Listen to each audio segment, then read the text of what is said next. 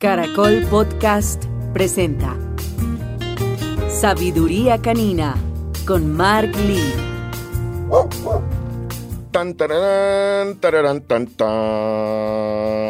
Llegamos a nuestro último episodio de estos cinco pilares de mi sabiduría canina.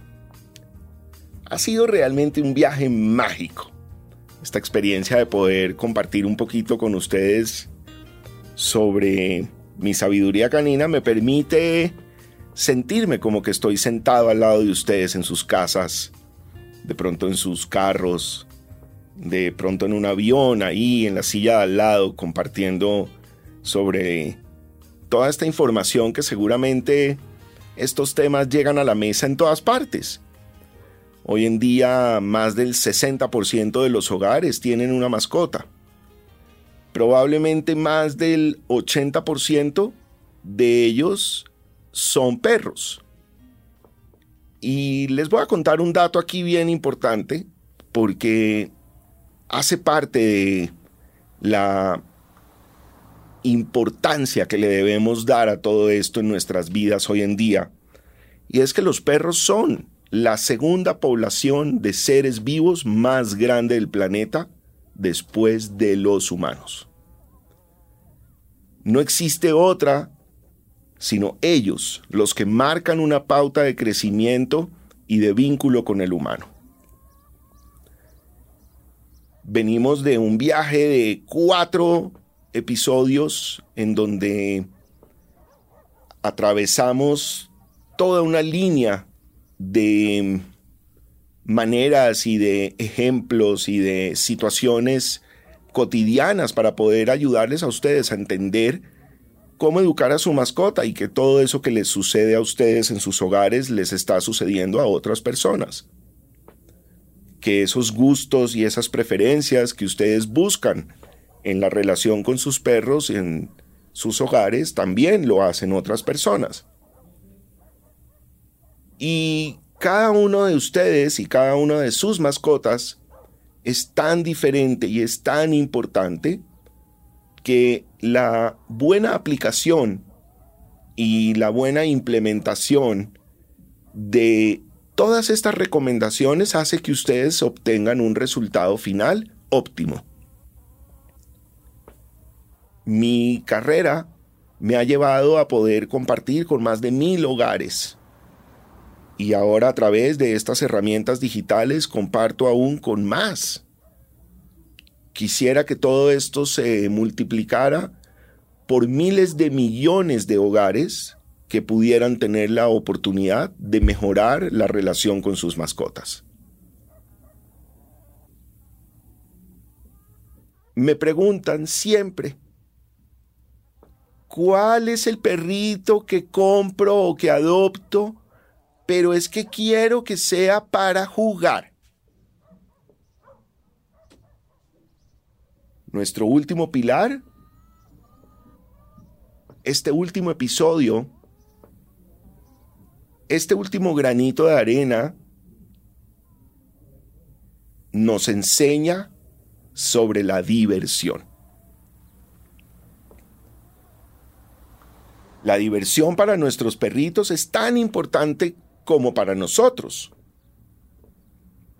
Identificar qué nos gusta para divertirnos hace parte de un buen resultado de la diversión de cada uno de nosotros. Algunos se divierten a través del deporte, otros se divierten a través del cine, otros a través de los juegos de mesa, otros con los deportes extremos. Maravilloso. ¿Y cómo se divierten nuestros perros?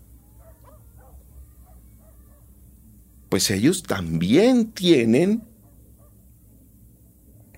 un amplio catálogo de maneras de cómo divertirse. No a todos les gustan los deportes extremos. No a todos les gusta acompañarte a una caminata. No a todos les gusta socializar con otras especies. Definitivamente no a todos les gusta hacer ejercicio, pero todos necesitan un momento de diversión.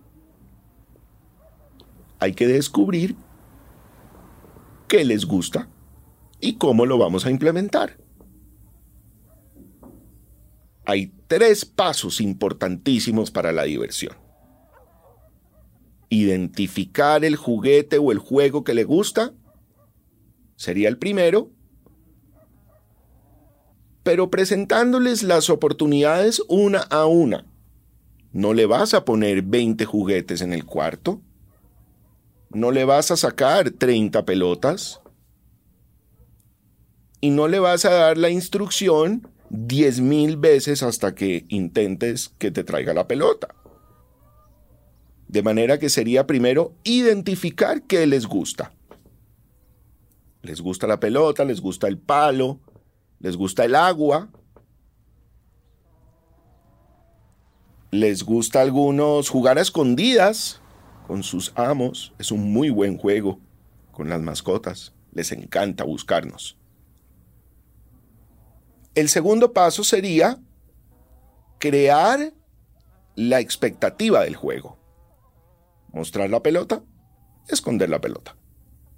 Mostrar el palo, esconder el palo ponerte detrás de una pared y asomarte. Si estás afuera en el parque con la manguera de agua, entonces activas la manguera, desactivas la manguera. Y empiezas a abrir un poquito como las ganas de jugar. Ahí, la mascota para los oídos, ¡tun! Y dice, ¡ay! ¿Vamos a empezar a jugar? Y la tercera, todos los juegos deben tener un inicio y un final. No podemos jugar hasta que el perro se aburra. No podemos tirar la pelota hasta que deje de traerla. Establezcamos un tiempo adecuado y interactuamos con ese juego durante X tiempo 15 minutos, 10 minutos, 20 minutos, dependiendo de cuál sea la actividad. Y después apagamos.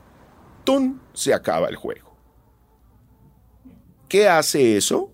Construye dos asociaciones muy importantes. La primera, que todo tiene un inicio y un final. Y la segunda, que cuando ese juego vuelve a aparecer, el perro vuelve a querer. Y de esa manera logramos una rutina de juego.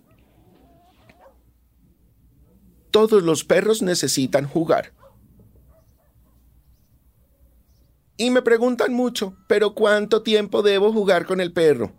Yo lo llevo al parque todos los días y le tiro la pelota por dos horas. Yo lo llevo al parque todos los días y juega con los otros perros del barrio. Ok, todo eso suena muy bien. Pero necesitamos identificar un tiempo adecuado. Y eso va ligado a su raza, a su tamaño y a su peso. Y de esa manera implementamos un juego adecuado y un tiempo adecuado. Nuestros perros deben querer jugar, deben querer hacer ejercicio, deben querer tener una vida activa. Nuestros cinco pilares de mi sabiduría canina nos han logrado implementar una metodología de trabajo que nos permite entender o que les permite entender cómo realizar todo este tipo de actividades de manera correcta con las herramientas que tenemos en el hogar. No me gusta que la gente gaste de más, no me gusta que utilicen herramientas que pueden generar violencia o maltrato, como el papel periódico, las alcancías con monedas y cantidades de trucos viejos que existen. Me gusta que trabajemos a las buenas, que les enseñemos a través de las reglas y de los parámetros que les he enseñado a lo largo de todos estos episodios cómo implementar unas actividades que nos permitan realmente educar, estructurar un estilo de vida con nuestra mascota. Recuerden que los perros no viven del pasado. Ellos viven del hoy y del ya. Ese hoy y ese ya lo construimos nosotros, lo implementamos nosotros y lo llevamos a un resultado final en una relación que construimos con ellos para darles bienestar. Recuerden que mi sabiduría canina les ayuda a educar a su mascota para que ustedes construyan la mejor relación de su vida. Gracias por acompañarnos y nos seguimos escuchando aquí en Caracol Podcast.